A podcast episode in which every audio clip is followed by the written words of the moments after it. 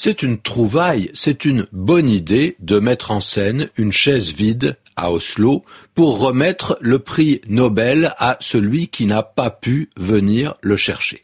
Alors, cette scène avec cette chaise vide, ça a été souvent montré, ça a été très commenté, on en a beaucoup parlé. Est-ce que c'est ça qu'on appelle la politique de la chaise vide? Eh bien non, pas vraiment. Ou alors, c'est un sens tout nouveau, une signification nouvelle pour cette expression. C'est pour ça, probablement, que Mustapha Safer nous écrit de Rabat pour nous demander quelle est l'origine de cette formule et son premier sens.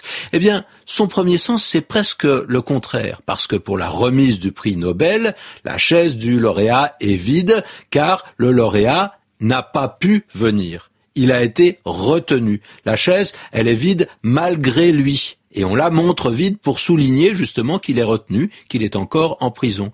Et au départ, ce qu'on appelait la politique de la chaise vide, c'était le fait de refuser de venir, de ne pas venir, mais exprès de ne pas participer à des réunions. Et la formule, elle est née au milieu des années 60, alors que l'Union européenne était encore toute neuve, hein, toute naissante. Et c'est la politique de De Gaulle face à cette union qui a donné naissance à la formule. Pratiquer la politique de la chaise vide, c'est-à-dire ne pas se rendre aux réunions pour refuser même une discussion, refuser de négocier et être tout à fait radical. C'est donc une signification qui n'a rien à voir avec la formule qu'on utilise aujourd'hui.